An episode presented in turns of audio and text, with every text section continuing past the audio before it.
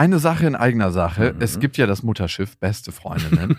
und auf dem segeln wir ab September wieder quer durch Deutschland und Österreich. Es gibt eine neue Tour, die heißt Zu hart für den Podcast. Und da kommen so ein paar Inhalte rein, die wirklich zu hart sind für den Podcast. Es gibt sehr viel Interaktion mit euch. Es wird ein Riesenspaß. Es ist immer wahnsinnig lustig, was uns die Leute danach spiegeln. Man hat einfach einen saugeilen Abend. Also wir zumindest. Wir zumindest und hoffentlich auch alle anderen. Wir hatten auch letztes Mal die Erfahrung gemacht, dass beste Vaterfreudenhörer bei der Tour waren und auch sehr viel Spaß hatten. Ja, unbedingt. Und unbedingt. irritiert waren, was wir hier überhaupt machen. ja, ganz Freunde. genau. Es gibt ja Leute, die hören beste Vaterfreunde, die kennen beste Freundinnen nicht. Mhm. Und es wird eine gesunde Mischung. Also sowohl beste Freundinnen als auch beste Vaterfreundenhörer werden abgeholt. Und ihr könnt euch jetzt die Karten sichern. Die Infos findet ihr in den Shownotes und die Karten gibt es auf bestefreundinnen.de. Und es gibt nicht so viele. Also falls ihr überlegt, macht's lieber jetzt. Eins, zwei, drei. Ich habe, ich habe lieb.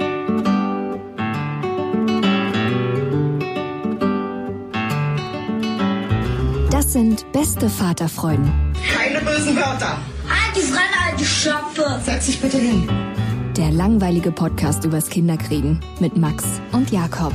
Hallo und herzlich willkommen zu Beste Vaterfreuden. Hallo und wir haben es ja lange angekündigt. Heute geht es um die Geburt. Mein Baby ist da. Mm, herzlichen Glückwunsch. Fick dich. Kannst du dich wirklich mal freuen? Nee, ich kann mich für keinen mehr freuen, der Kinder kriegt. Wirklich nicht? Nee, es ist total durch für mich, das Thema. Mein Kind ist da, mein zweites Kind ist da, beim zweiten war schon so, puh. Ich glaube, es gibt auch kein schlimmeres Thema für Menschen, die Kinder haben und die keine Kinder haben, als die Geburt von Kindern. Äh, nee, also bitte abschalten, wer keine Kinder hat. Ich müsste auch sofort brechen, wenn mir das jemand erzählen möchte, in, in jedem Detail. Aber genau darum geht's heute. Wir möchten euch von der Geburt erzählen. Für mich war es ja das erste Mal und Viele haben gesagt, das ist so das Schönste, was du jemals in deinem Leben erfahren wirst. Und allein bei deiner Zeitangabe, die du mir gegeben hast, wusste ich im Nachhinein auf gar keinen Fall. es hat 36 Stunden gedauert. Also wir waren 48 Stunden im Krankenhaus und 36 Stunden haben die Wehen gedauert. Das war, ich glaube, der schlimmste Hassel, in dem ich jemals war. Und wenn ich das schon für mich sage, wie ist es wohl meiner Freundin dabei ergangen? nicht halb so schlimm wie dir. Ich glaube auch in, in der Phase sind Männer eigentlich die eigenen Leidenden und nicht die Frauen. Ja, ich glaube, es liegt aber ein bisschen daran, dass du als Mann ja immer das Bedürfnis hast, irgendwas zu machen. Immer irgendwie in die Aktivität zu gehen, um der Frau zu helfen. Mhm. Und meistens kannst du auch irgendwas machen, das der Frau hilft. Aber bei der Geburt ist es einfach so, als ob dir jemand beide Arme abgetrennt hat und du eine Hooligan-Schlägerei mit Kopfnüssen antreten muss. Also es ist fast nicht möglich. Aber bevor wir da tiefer reingehen, wir sind übrigens bei Instagram und haben da, äh, ich glaube, 153 Follower. Wow. Es geht richtig ab, aber gut, wir sind auch gerade erst eingestiegen. Und ihr könnt uns abonnieren auf iTunes, Spotify, Deezer und überall, wo es Podcasts gibt. Und eine Rezension könnt ihr auch hinterlassen. Das haben schon ein paar hundert Leute gemacht, also beziehungsweise uns bewertet auf iTunes. Und ich möchte eine vorlesen, und zwar von Fusi Susa. Okay, Ladies, mein erster Gedanke nach eurem Instagram-Hinweis auf diesen Podcast war, ernsthaft, wer will denn das hören? Könnte von dir kommen. Auch nach der ersten Folge bleibt dieser Gedanke. Erzählt ihr doch tatsächlich nichts anderes, als jeder andere Mann, der Vater wird, wurde. Sorry, ist so. Mit 35 habe ich davon allerdings genügend in meinem privaten Umfeld und wie ihr selbst wechselseitig bei beste Freundin bereits in der guten alten Vergangenheit festgestellt habt, es nervt und langweilt fürchterlich. Da ich euch aber liebe, höre ich auch diesen Podcast. Ich erwarte aber natürlich, dass es bei beste Freundinnen nun wieder um das Wesentliche geht. Bimsen, Seelenficken und herrlich offene Worte im besten Sinne durchschnittlicher Männer. Durchschnittlich? Ja. Bist du durchschnittlicher Mann? Absolut. Wir haben ja ein Foto hochgeladen bei Instagram von uns, wo wir man uns von hinten nackt sieht. Ich glaube, da gab es auch einen ganz netten Kommentar. Den lesen wir aber hier nicht vor, den heben wir uns für beste Freundinnen auf. Okay. Und der hat uns ziemlich klar als Durchschnittsmänner beschrieben. Hast du irgendeine andere Erwartung an dich selbst, eine andere Erwartungshaltung? Mittlerweile glaube ich, jeder ist irgendwie Durchschnitt. Ja, und der größte Durchschnitt ist es, dagegen was tun zu wollen. Ja. Darum einfach damit sich erschlafft hinten auf die Couch zurückfallen lassen. Ja. Also im Sinne aller nun brav differenzieren und alle sind froh. In der Hoffnung, dass beste Freundinnen künftig nicht auf der Strecke bleiben. Wenn auch der Seelenficker der Herzen sein Little Girl in den Arm hält, ist dieser neue Podcast akzeptiert. Und jetzt würde man ja denken, ein Stern hat er uns hinterlassen. Wirklich? Nein, fünf. Ah, schön. Das ist Liebe. Dankeschön dafür. Und er hat auch schon äh, getroffen, dürfen wir das jetzt schon sagen, denn dein Kind ist ein Mädchen oder wussten das schon alle? Doch, ich hatte es mal erwähnt. Ich muss auch sagen, ich habe mir eigentlich einen Jungen gewünscht. Man hat ja immer ein Gefühl. Ich habe meine Mutter heute auch mal gefragt am Tisch, was wolltest du denn eigentlich haben? Und meine Mutter hat zuerst eine Tochter gekriegt, dann habe ich ihr richtig den Körper zerfetzt und den Rest hat meine Schwester gemacht.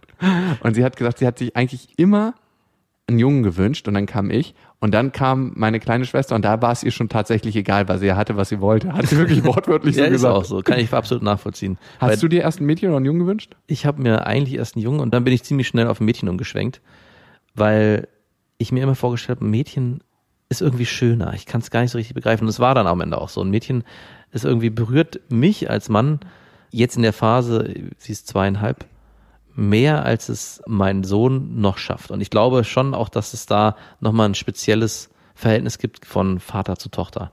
Aber ich frage mich gerade, ob deine Tochter dann irgendwann, wenn sie zwölf Jahre ist, zu dir kommt und sagt, sag mal, Papa, bin ich eigentlich adoptiert? Und du dann, nein, aber ich wollte eigentlich einen Jungen haben.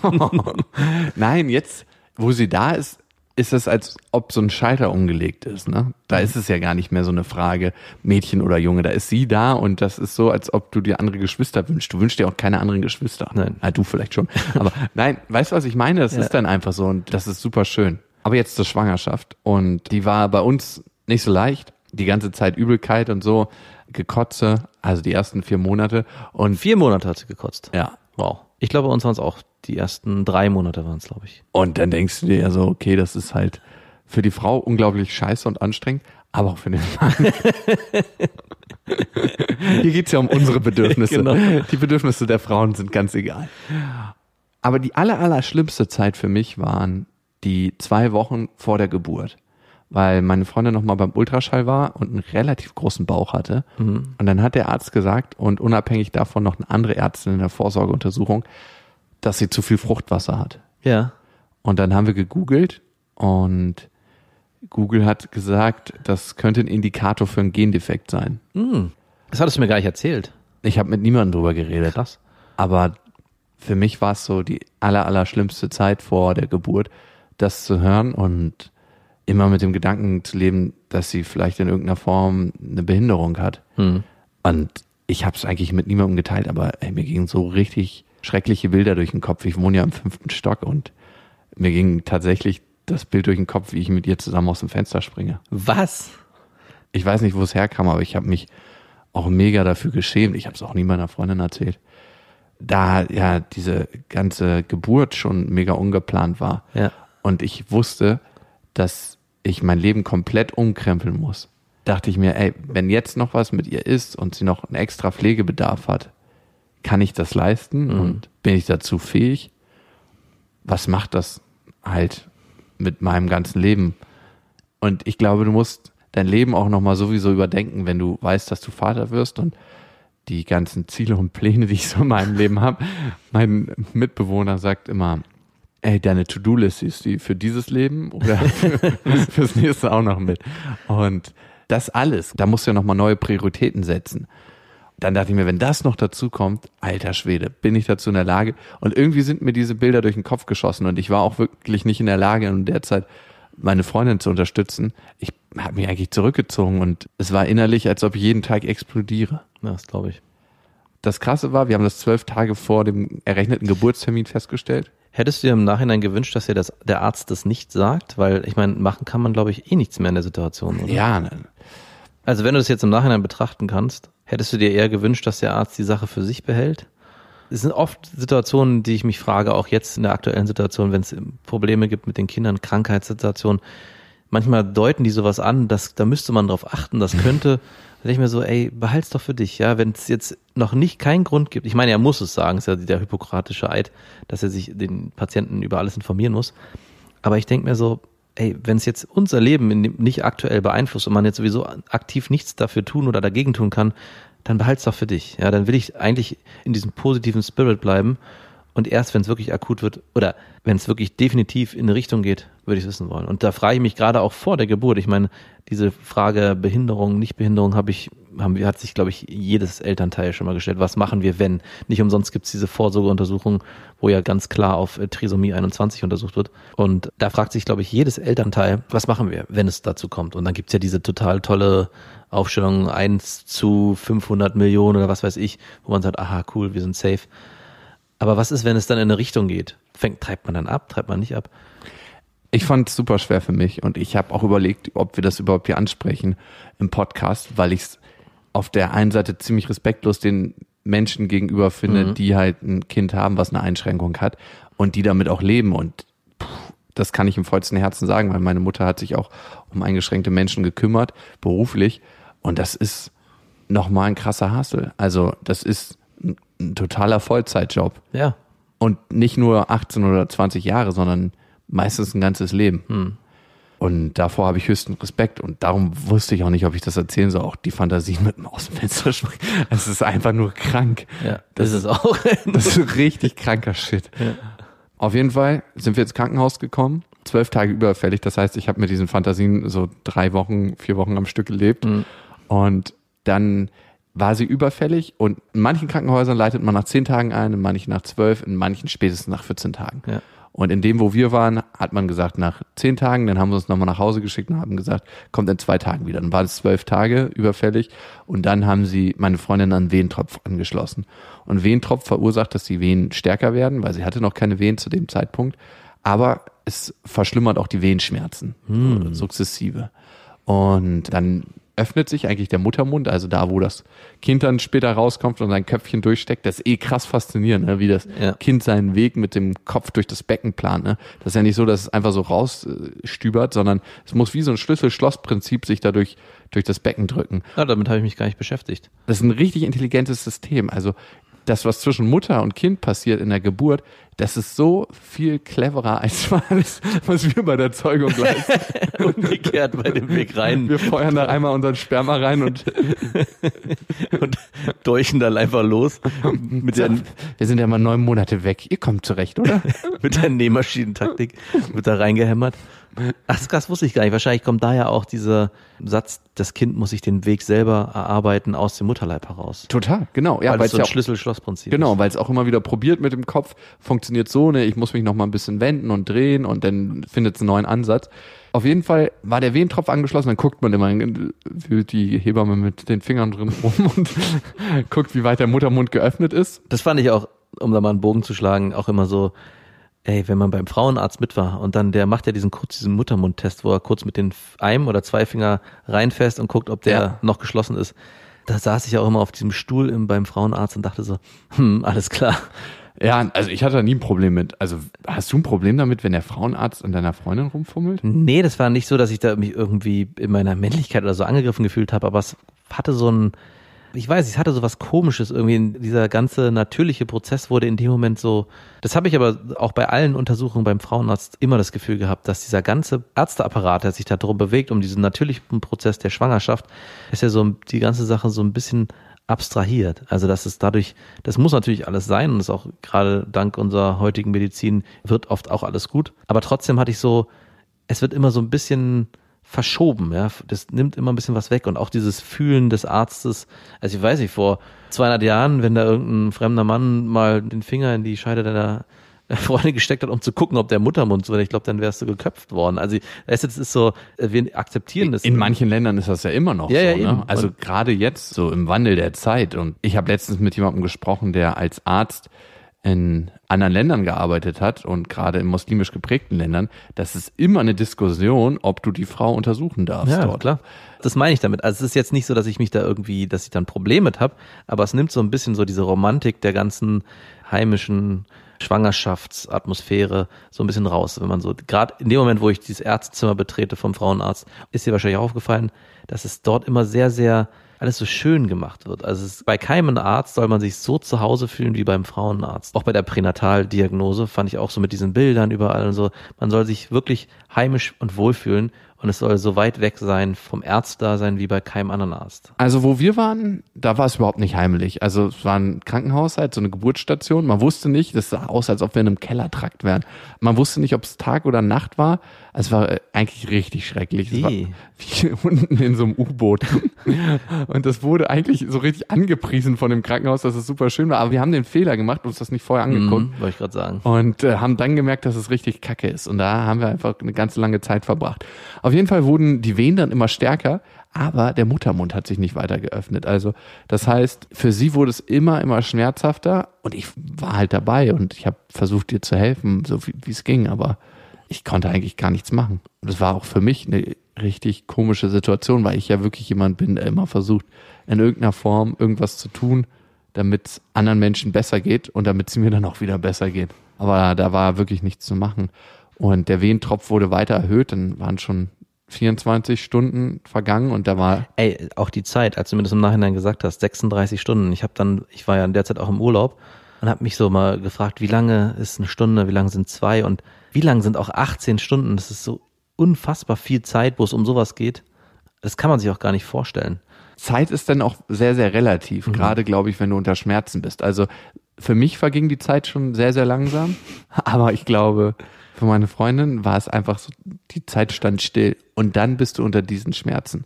Und dann haben wir versucht, die erste Sache zu machen, nämlich eine PDA, das ist eine Narkotisierung des unteren Beckenbereichs, so könnte man das beschreiben. Manche Hebammen raten davon ab, weil die Mutter und das Kind, die haben ja einen bestimmten Kontakt. Also wenn so ein Kind rauskommt, dann spürt die Mutter das ja und die arbeiten ja eigentlich zusammen. Und dieses intuitive Zusammenarbeiten sagen manche Hebammen, ich frage mich dann immer, ob die Kinder haben und wissen, was das für Schmerzen wird dabei gestört. Auf jeden Fall, es ging nicht anders. Also dadurch, dass die Wehenschmerzen ja eher erhöht waren, dass sich nicht viel getan hat und die jetzt nochmal den Wehentropf erhöhen wollten, haben wir einfach gesagt, okay, PDA.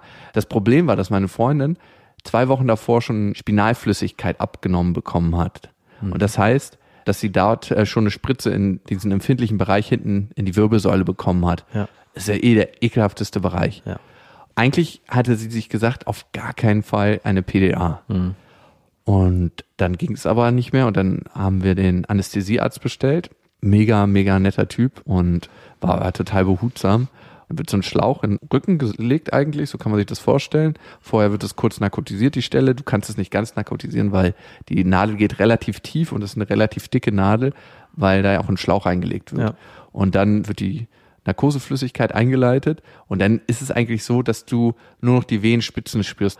Wir waren ja mal in so einem Wehensimulator Ich wollte angeschlossen. gerade sagen, ey. Also ich war ne- einfach eine richtige Memme. Wir haben das mal ausprobiert und das hat so krass wehgetan. Das ist unfucking glaublich.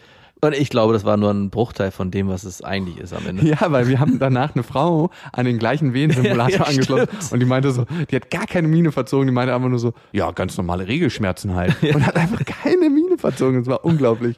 Und ich dachte immer schon so, weil ich ja ein paar Bänderrisse im Fuß hatte und so und dann ganz normal danach zum Krankenhaus gefahren bin mit dem Auto, dass ich so ein richtiger harter Typ wäre, der hart im Nehmen wäre. Aber danach wusste ich, okay, ist ein anderer Schnack. Und die PDA hat auf jeden Fall nicht gewirkt und die Schmerzen gingen weiter. Keiner wollte zuerst so recht glauben, dass die PDA nicht wirkt. Die haben halt Medikamente nachgepumpt und nachgepumpt, die Dosis erhöht. Irgendwann ging es nicht mehr. Und dann kam Dr. Fleischer rein. der kam rein und meine Freundin halt unter den krassesten Wehenschmerzen. Und er so, hallo, hallo, ja, ähm, antworten Sie bitte mal. Und ich war gerade mitten in der Wehe, da dachte ich so, wo hat der Typ sein Studium abgelegt? Unglaublich. Und die Hebamme hat auch nur mit dem Kopf geschüttelt. Und im Krankenhaus ist es leider so, dass es da so ein hierarchisches Ja, Gefälle ja. in vielen Krankenhäusern gibt. Und da ist der Arzt halt der Gott, nur weil er einen weißen Kittel anhat. Ne? Und Ja. da habe ich ihm halt auch gesagt, dass sie halt gerade Wehen hat, ob er das sieht und ob er sich vielleicht dementsprechend dann verhalten kann. Und meine Freundin ist auch mal kurz ausgerastet. Das konnte sie zum Glück noch.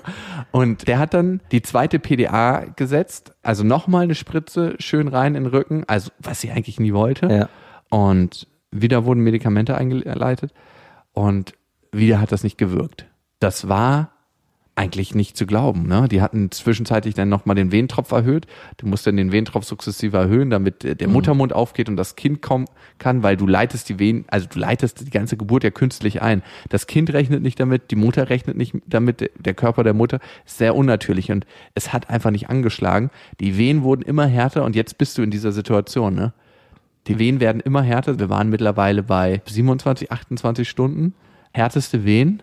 Und ich glaube, ich habe mich noch nie so hilflos gefühlt in meinem Leben. Also ich habe mit einem versucht, sie zu unterstützen, wo es ging. Halt Essen ihr gereicht und so Getränke. Ja, was du lachst.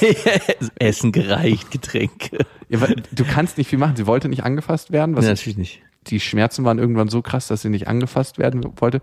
Also ich habe auch eine Freundin von mir, die hat gesagt zu ihrem Freund, ich möchte nicht, dass du dabei bist bei der Geburt. Und der war dann auch nicht dabei. Die war jetzt nicht so lange wie deine, aber sie hat gesagt, ich möchte es alleine durchstehen. Ich möchte diesen Prozess, also dieses Rauspressen, danach kannst du direkt reinkommen, aber dieses Rauspressen möchte ich alleine durchziehen. Das ist auch eine unglaubliche Verbindung. Da hast du als Mann gar nichts Nee. mehr so richtig zu suchen. Eigentlich nicht. Meine Freundin meinte später, dass es schön war, dass ich dabei war, aber du fühlst dich total fehl am Platz. Also es ist wirklich was.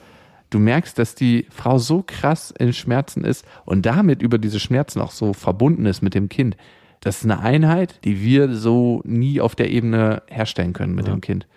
Und irgendwann hat die Krankenschwester dann Lachgas vorgeschlagen. Du kannst Lachgas. äh, hatte meine einatmen. Freundin auch, Lachgas. Ey, auch das hat nicht geholfen, einfach weil der Venentropf, die Dosierung war so hoch und damit die Wehenschmerzen, dass das einfach nichts gebracht hat. Ich habe es dann auch mal ausprobiert, als die Hebamme kurz aus dem Raum. ich habe so sechs, sieben Stüber genommen.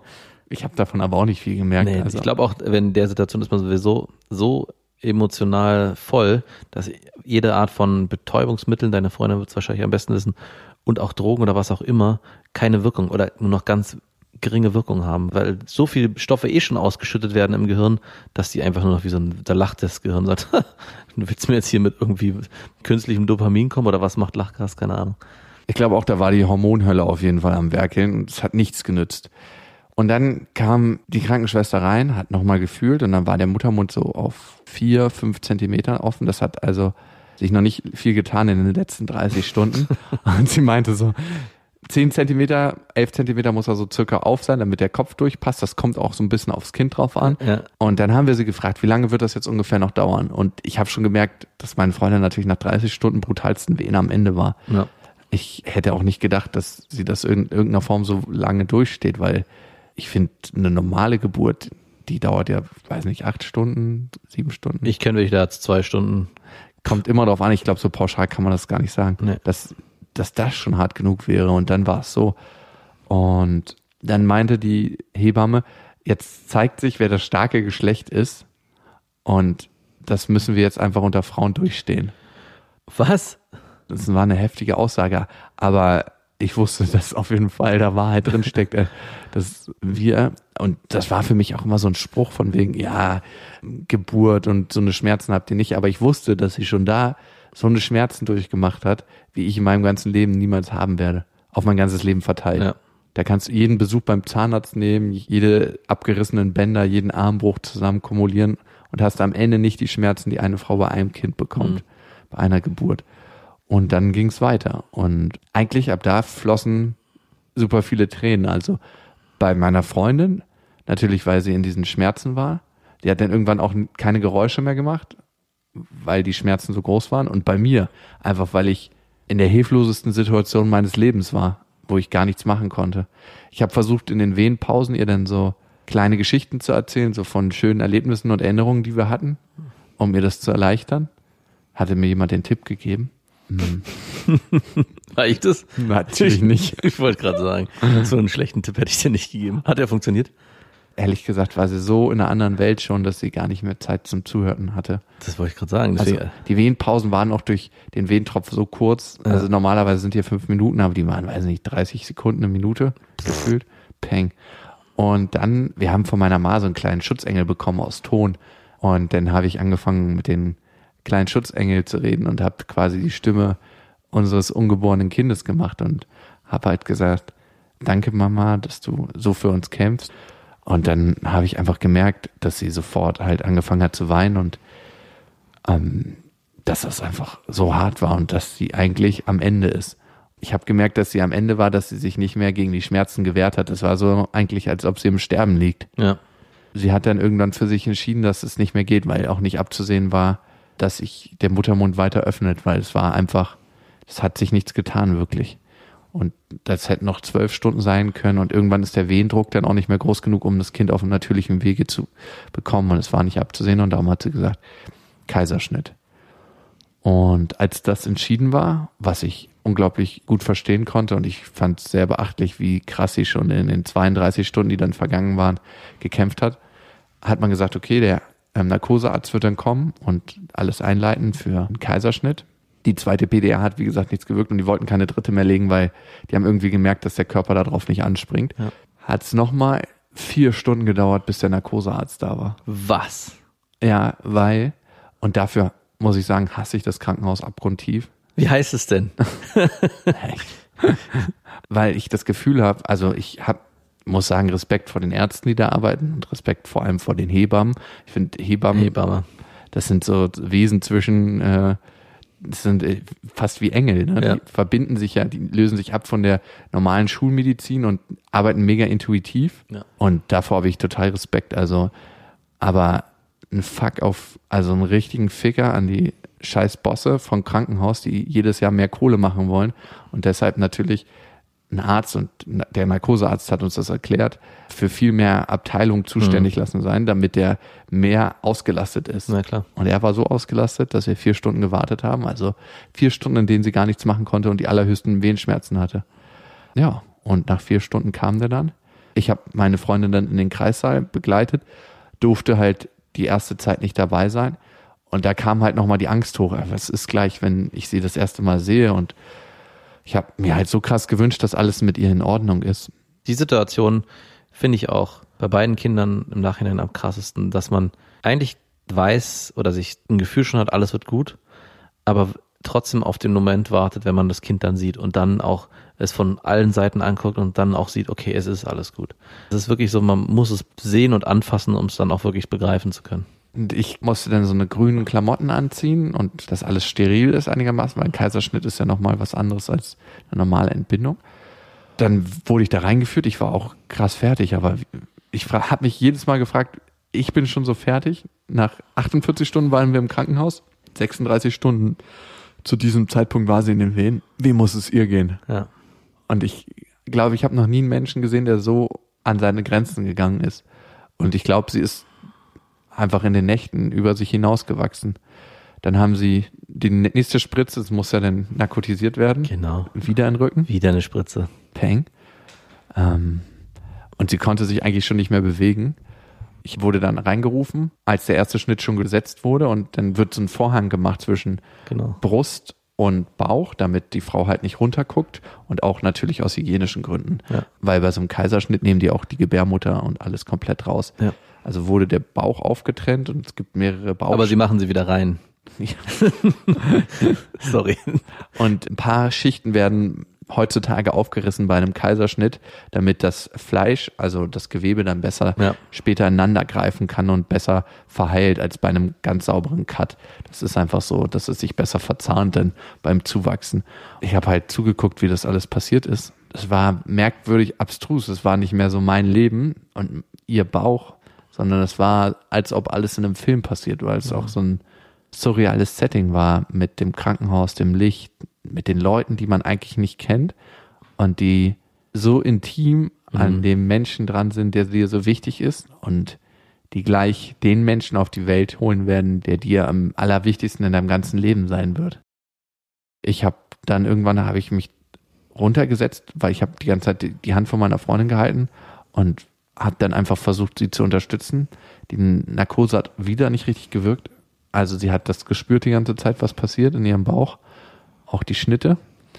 Ey, und ich meine, die Ärzte konnten auch nicht viel machen, aber manchmal muss ich schon sagen, dass sie eine krasse Überheblichkeit hatten, weil sie ihr nicht richtig vertraut haben. Sie hat dann gesagt, sie hat Schmerzen und dann haben die halt, ich habe es natürlich genau gesehen, auf der anderen Seite getestet mit so einer Zange, wo sie dann ins Fleisch reingegriffen haben. Und dann meinte sie so, aua. Und dann meinte sie, die eine Ärztin, die Assistenzärztin zur Oberärztin, ey, sie spürt was. Und dann meinte sie, nee, das kann nicht sein und hat halt einfach weitergemacht Ey. wo ich mir denke, am liebsten würde ich dich da mal auf der Liege vor, äh, aufschnallen und dann setze ich dir mal die Spritze in den Rücken, gucken, wie gut das funktioniert. Und schneide dich auf. Und dann ähm, können wir mal gucken, ob du was spürst. Man kriegt auch richtig Hassgedanken. Also ich muss auch sagen, in den ganzen Prozessen, die ich im Krankenhaus erlebt habe, auch mit den Kindern, und ich frage mich auch, woher das kommt, weil wir hatten eine ähnliche Situation. Beim zweiten Kind war es auch ein Kaiserschnitt. Und die Ärztin, die reinkommt, die Oberärztin, guckt sich in schon alles war vorbereitet. Die war auch schon angeschnitten, glaube ich. Und die Ärztin fängt an, schneidet sie auf und sagt dann, ach, das Kind liegt ja falsch rum.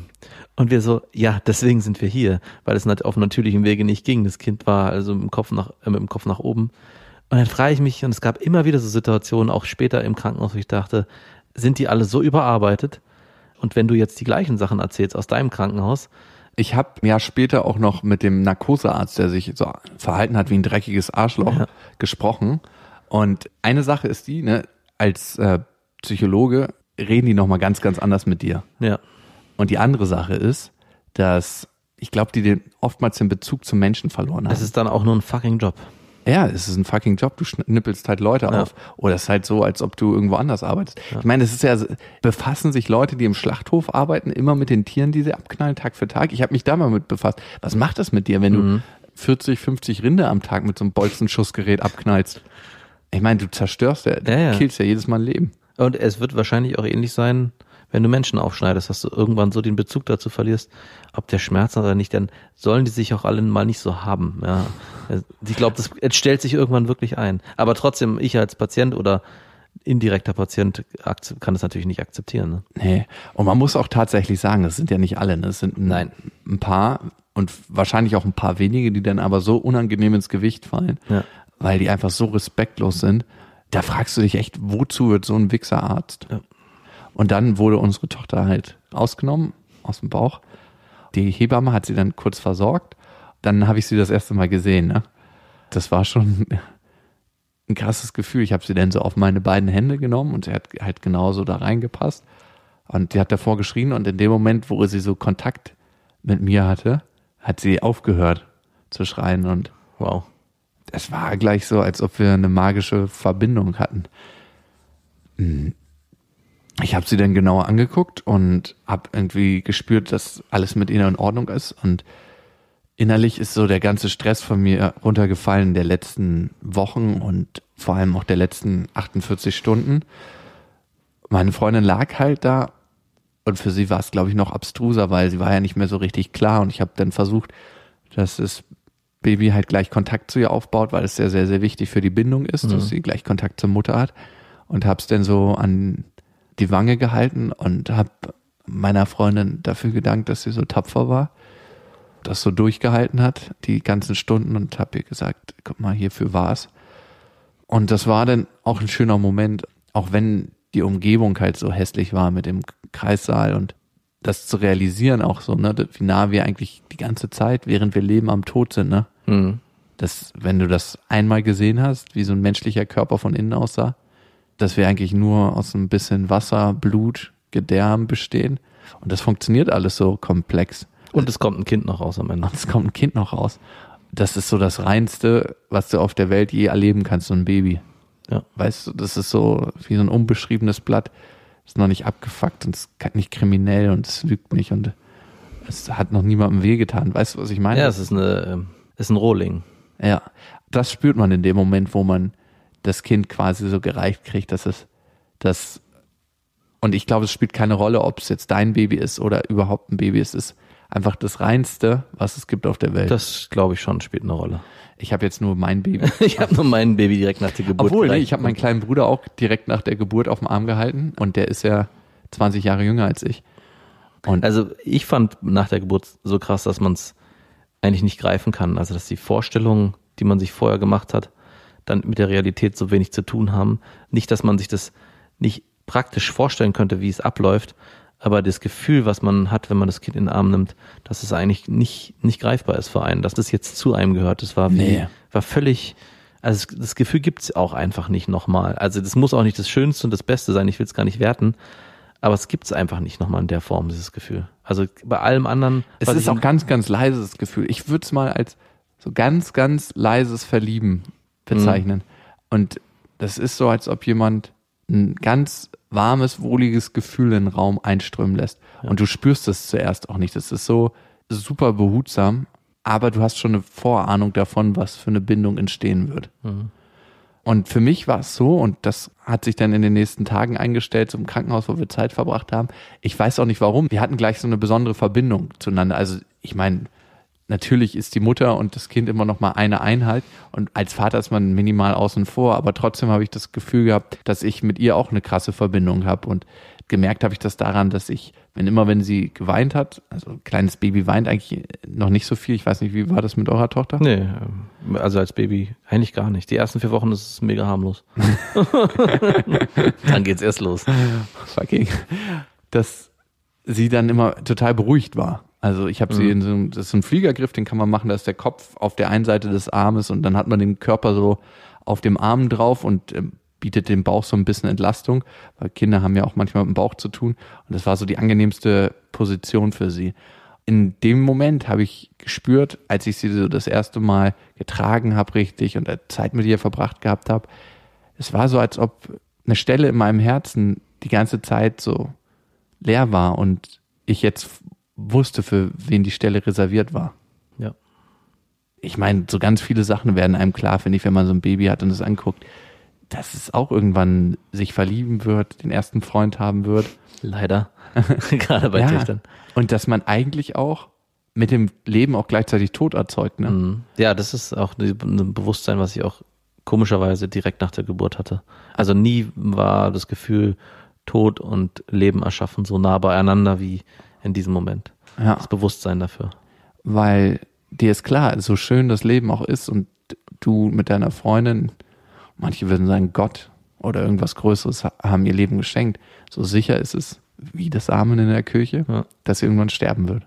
gruselig eigentlich, dass auch dieser Gedanke, auch wenn ich jetzt meine Kinder und vor allem meine Tochter so fröhlich spielen sehe, kommt mir ganz selten zwar, aber immer wieder doch in aller Regelmäßigkeit, was hat man eigentlich auch irgendwo angerichtet? Also, Mhm, genau. ja, also man hat jemand, also meine Tochter Zum ist, Tode verurteilt. Genau, meine Tochter ist sich dessen ja noch nicht bewusst, dass das irgendwann kommen wird. Das ist ja in ihrer Welt noch lange nicht greifbar.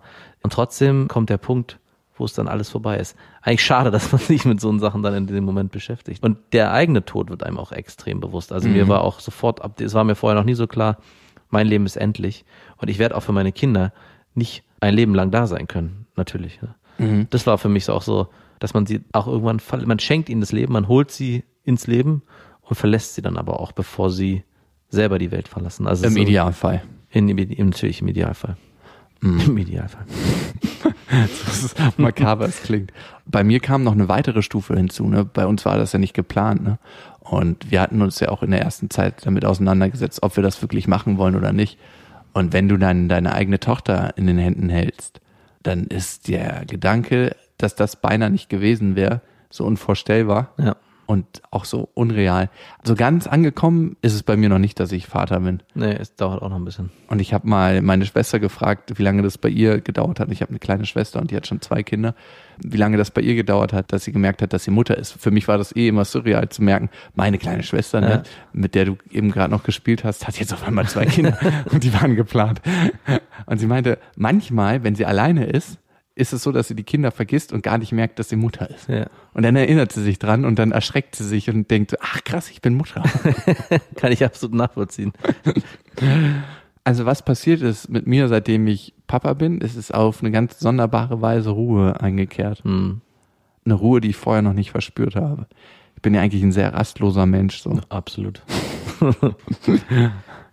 Ja. Aber da kannst du so viel rastlos sein, wie du willst. Das Kind diktiert und gibt, schlägt den neuen Rhythmus des Lebens.